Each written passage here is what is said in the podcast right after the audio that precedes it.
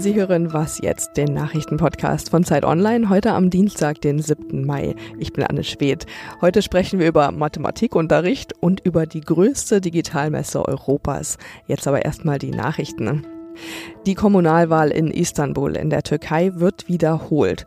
Das hat gestern die türkische Wahlkommission entschieden. Die Partei von Präsident Erdogan hatte sich nämlich beschwert, dass bei der Wahl Ende März nicht alle Wahlhelfer Staatsbedienstete waren. Gewonnen wurde die Wahl von der Opposition, der CHP. Der Bürgermeister von Istanbul reagierte empört, nannte das eine hinterhältige Entscheidung und will heute deshalb in die Hauptstadt Ankara fliegen, um sich dort mit der Parteiführung zu besprechen. Auch die EU kritisierte diese Entscheidung und fordert von der Türkei eine genaue Begründung vorzulegen. Aus dem Europarat hieß es, die notwendigen Voraussetzungen für faire und freie Wahlen müssten vor dem Wahltag überprüft werden und nicht hinterher. Der Außenminister der USA, Mike Pompeo, kommt heute zum ersten Mal nach Deutschland. Er wird sich hier mit Kanzlerin Angela Merkel und Außenminister Heiko Maas treffen. Bei den Gesprächen wird es unter anderem um internationale Konflikte wie den in Venezuela gehen. Die USA überlegen, in dem Konflikt einzugreifen. Merkel will aber eine politische Lösung. Außerdem wird erwartet, dass Pompeo Deutschland nochmal dazu auffordern wird, seine Rüstungsausgaben zu erhöhen. Pompeo war früher CIA-Chef und er gilt als einer der loyalsten Anhänger von Donald Trump. Redaktionsschluss für diesen Podcast ist 5 Uhr. Diese Episode von Was jetzt wird präsentiert von Nespresso. Perfekter Kaffeegenuss ist kein Zufall. Die Reise der einzelnen Bohne von der Kaffeeplantage bis in die Tasse spiegelt sich auch im vollmundigen Geschmack wider. Deshalb setzt Nespresso auf einen nachhaltigen Kaffeeanbau und unterstützt langfristig die Bauern vor Ort. Nur so schmeckt Nespresso-Kaffee jeden Tag aufs Neue so besonders.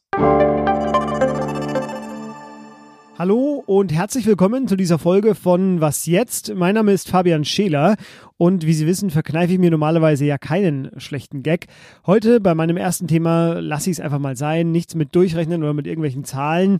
Es geht um die Mathematik und ich sage Ihnen zunächst, äh, dass Schüler aus Hamburg, Bayern und Niedersachsen nach ihren ja kürzlich geschriebenen Abiturprüfungen äh, jetzt Petitionen gestartet haben, die auf ja reges Interesse stoßen.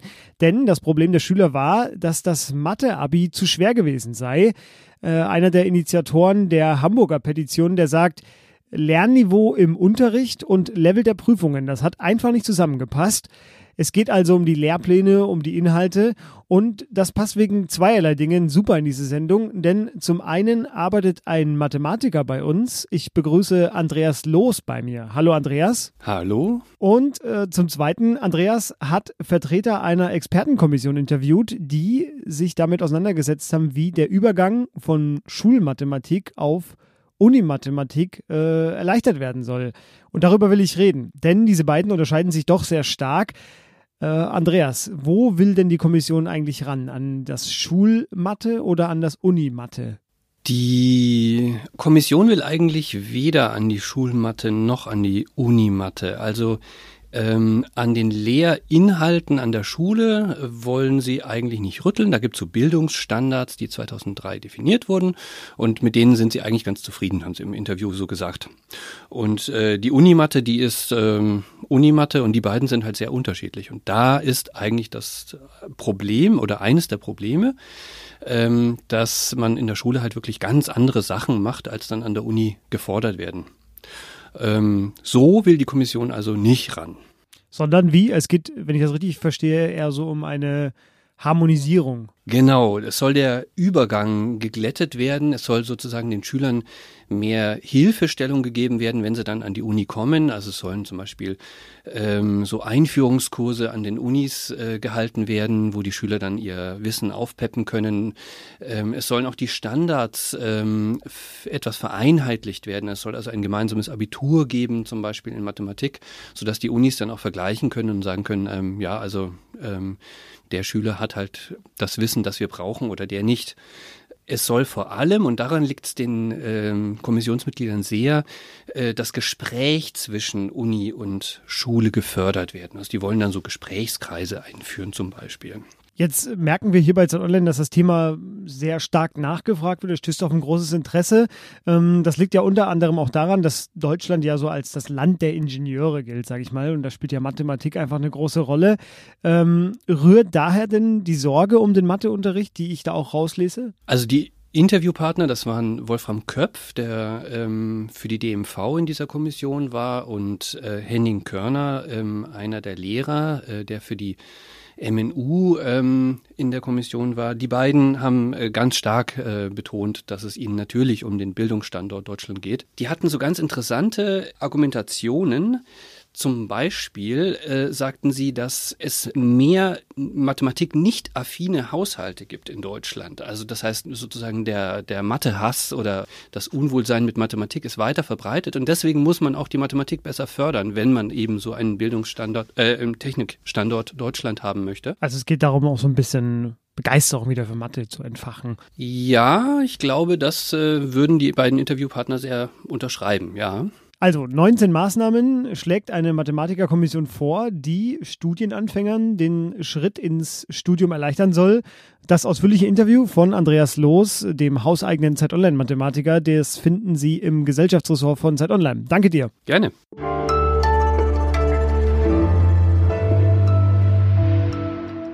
Und sonst so? Wenn Sie uns jetzt gerade im Auto hören, dann gehe ich einfach mal davon aus, dass Sie nicht noch nebenbei das Radio laufen haben. Falls ja, äh, sofort ausschalten, sonst hören Sie mich ja gar nicht. Äh, es lohnt sich außerdem auch gar nicht mehr, zumindest in Berlin und Brandenburg, denn dort hat jetzt der öffentlich-rechtliche Radiosender Radio 1 angekündigt, auf Blitzermeldungen in den Verkehrsnachrichten zu verzichten. Denn, so sagen es die Radiomacher, halten das äh, für ein Relikt, ja, nicht mehr zeitgemäß. Äh, als Autofahrer, der ich gelegentlich bin, sage ich allerdings schade.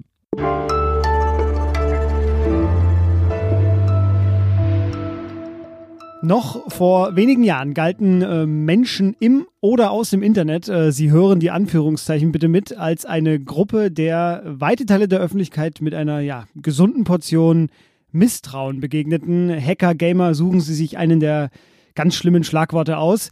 Aber ich bin mittlerweile 28 Jahre alt und ich bin mit dem Internet aufgewachsen und äh, allen, die jetzt nach mir geboren werden, denen wird das ja vermutlich ähnlich gehen. Wir werden das Thema also nicht mehr los und darüber braucht es einen Diskurs. Ähm, und das diesem Thema widmet sich die Republika jedes Jahr aufs Neue, unserem digitalen Zusammenleben. Es ist Europas größte Digitalmesse, ein paar hundert Meter von unserem Studio hier in Berlin entfernt. Und meine Kollegin Maike Laaf, die ist soeben von dort gekommen und äh, ist jetzt hier bei mir im Studio. Hallo Maike. Hallo. Maike, ähm, Markus Becketal, einer der Republika-Gründer, der sagte mal, eigentlich seien die Debatten immer dieselben, aber es ist wichtig, dass man darüber spricht. Ähm, hat er denn recht oder kommen da auch neue Themen dazu? Also es kommen natürlich immer neue Themen dazu, weil sich ja Dinge auch neu entwickeln, weil es Innovationen gibt, dass, weil bestimmte Dinge halt einfach eine gewisse technische Reife äh, erlangen, aber auch weil ja Debatten teilweise so eine Reife erlangen. Also ich, äh, überleg mal nur, wie wir vor ein paar Jahren über Algorithmen oder über künstliche Intelligenz halt irgendwie gesprochen haben und an welchem Punkt wir jetzt sind. Das gilt natürlich für andere äh, Bereiche halt auch. Aber er hat irgendwie auch ein bisschen recht, weil es gibt halt so Evergreens, die halt immer wieder äh, vorkommen. Alles, was sich rund ums Thema Überwachung dreht in allen Geschmacksrichtungen, ums Urheberrecht, über das wir, also da geht es jetzt nicht so viel drum in diesem Jahr, weil ja da die großen äh, Schlachten in der EU jetzt gerade geschlagen wurden.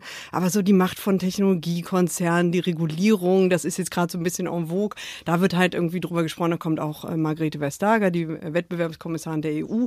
Mm, also es dreht sich teilweise so ein bisschen ich würde nicht sagen im Kreis, es gibt halt immer so Konjunkturen, wenn halt was Aktuelles passiert, wie Cambridge Analytica, wird da halt drüber gesprochen oder so, aber so die Grundmotive, die tanzt man vielleicht so alle paar Jahre mal durch.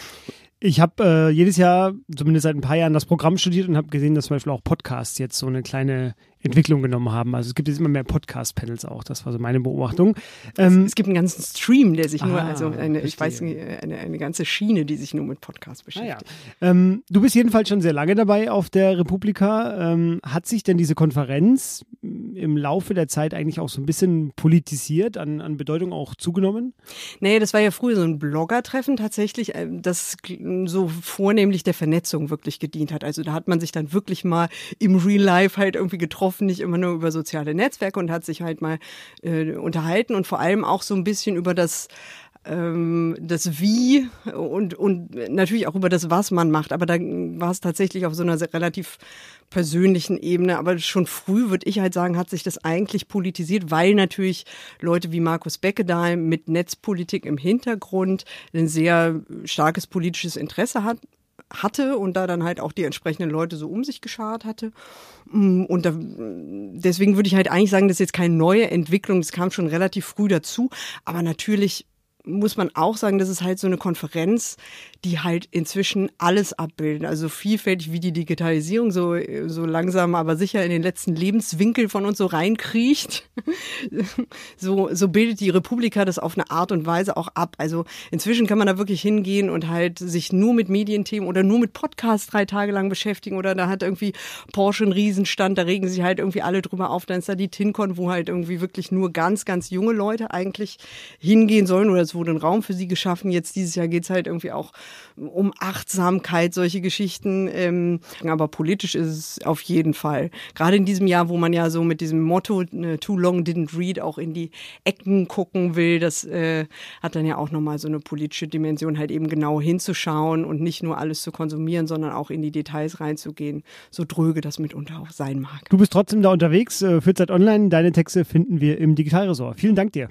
Sehr gern. Und das war jetzt an diesem Dienstag. Unsere Mailadresse wasjetzt@zeit.de und wir hören uns morgen wieder. Tschüss.